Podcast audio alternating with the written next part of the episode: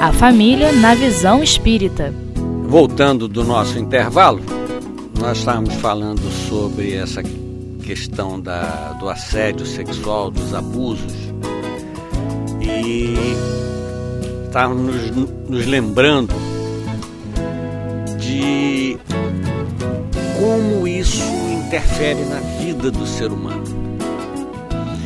Vocês imaginem, vamos todos nós imaginar, uma criança pequena de dois, três anos, porque vamos, vamos, vamos fazer aqui um parênteses e explicar o seguinte. O abuso sexual não, não pressupõe só a questão do ato sexual. Às vezes, né, e uma boa parte de vezes, o que acontece é a manipulação da criança, né, do, do, do, da criança mesmo, né, porque você quando já é mais velho você já tem noção do, do que está acontecendo, né, na, na puberdade a, a, a, situação já é outra, um pouco mais diferente, a não ser que haja coerção. Mas esse, esse abuso da criança, isso é muito, muito comum né? E, gente, olha só, é muito mais comum do que a gente pode imaginar. Muito mais comum do que nós podemos fazer ideia. Né? Então, não é só o, o, essa questão do abuso, não, no estupro é diferente. Mas no abuso não é só a questão do ato sexual, que às vezes não acontece, mas é a manipulação, é a exposição, né? o, o, o as, são as carícias, só que a criança se sente aviltada. Ela sabe que não é aquela carícia, aquele abraço de pai e mãe normal, da, da brincadeira, que isso existe, isso é muito gostoso, isso faz parte do nosso desenvolvimento eh, psicológico, psíquico, né? A, a ligação com pai, com mãe, a, a, o colo, o abraço, o beijo, isso é de suma importância no ser humano. Não, não estamos falando quando é, que todo abraço, todo beijo passaria para a criança como um, um abuso. Não é isso. A criança sente quando é diferente desse, desse carinho, desse amor de pai e de mãe, de avós, de tios, né? Isso, isso, isso é normal e comum também acontecer. Né? O, o beijo, o abraço de toda a família. Tem famílias que são culturalmente muito agarradas. Eu me lembro da minha, da minha família, né? da parte de, de meu pai. Todo mundo se abraçava, se beijava, tios com sobrinhos, avós. Né? Então era um, um, eu costumo brincar, era uma nhonhação, não é? Aquela coisa todo mundo junto. Não havia nenhuma conotação de sexualidade nisso. É? Mas a criança percebe quando existe esse abuso. É? E essa parte da, da. Quando existe o abuso, e a criança sente isso, isso passa a fazer parte das suas leis internas são, são verdades não é, que, que vão fazer parte da vida dessa criatura. Então, só para dar um exemplo, existem, é, nós costumamos chamar de, de mentira, não é? da, da, da mentira da vida, mentira de vida. Uma criança dessa pode perfeitamente é, traçar para ela a seguinte lei: não posso confiar em ninguém. Já pensaram uma criatura que raciocina e age exatamente dessa forma? Não posso confiar em ninguém. O sofrimento que vai ser a vida dessa pessoa? Ela não pode confiar em ninguém na escola, não pode confiar em ninguém como amigo, não pode confiar em ninguém como pai ou como mãe, não pode confiar em ninguém quando casar, no marido ou na esposa.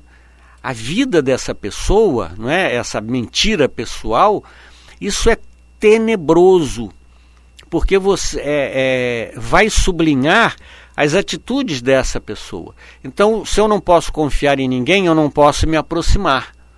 Eu não posso ser feliz porque eu não posso compartilhar com alguém. Ou seja, uma situação que, que o abusador não faz nem ideia lá atrás, mais à frente, muitos anos à frente, é, é, escangalha a vida do ser humano. Né? Então, o, essa parte emocional é muito sofrida, é, é, é muito dolorosa. E em cima disso, né, a, nós temos contato com pessoas cuja vida sexual, né, você cresce, vamos dizer que case, né, a, a vida sexual dessa pessoa é sublinhada por esse fantasma do abuso, do não confiar, não é? Quando às vezes é, se surgem filhos, é, vamos dizer que tenha sido uma menina que foi abusada.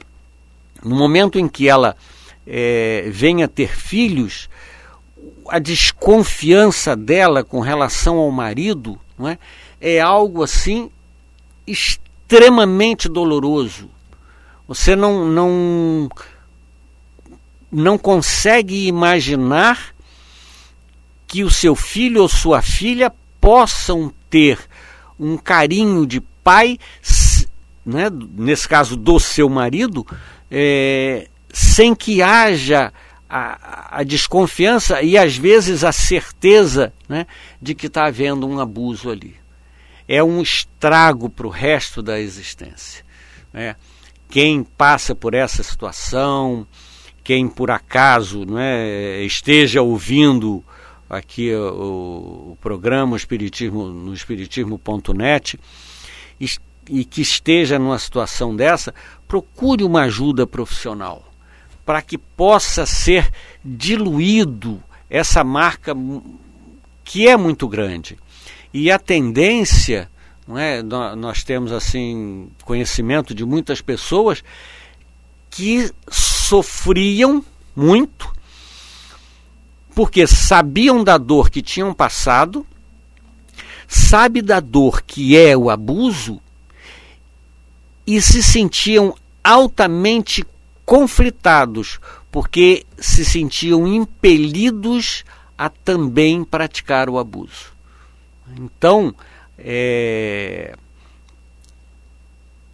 essas questões ligadas à sexualidade, né, e não é só a questão do abuso, a, a sexualidade é uma questão assim muito muito delicada no ser humano, mas a, o que nós estamos vendo hoje, não é, o, o, o, a, o, a dor que é a ligação a, nesse tema, não é, na, na questão de, de estupro, não é?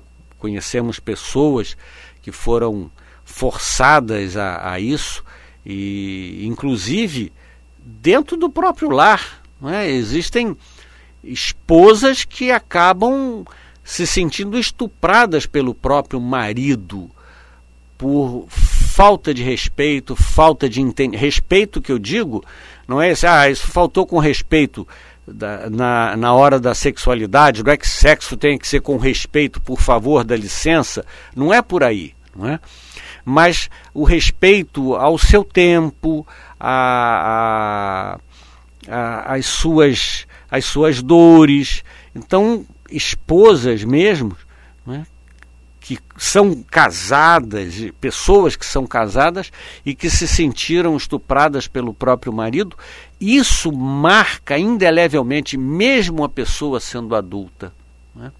Então, o lado emocional ligado a essas questões é um lado muito doloroso.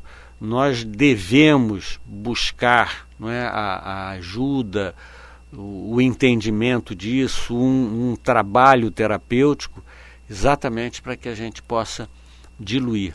Existem várias ferramentas para se fazer isso, né? e, e é muito importante que a gente se dê essa oportunidade de se cuidar, para que a gente transforme todas essas dores né, em amor, entendendo o, outro, e, e esse entendimento não é aceitando o outro, mas entendendo o outro como uma criatura também doente da alma e que precisa também de, de um trabalho, se for possível, né?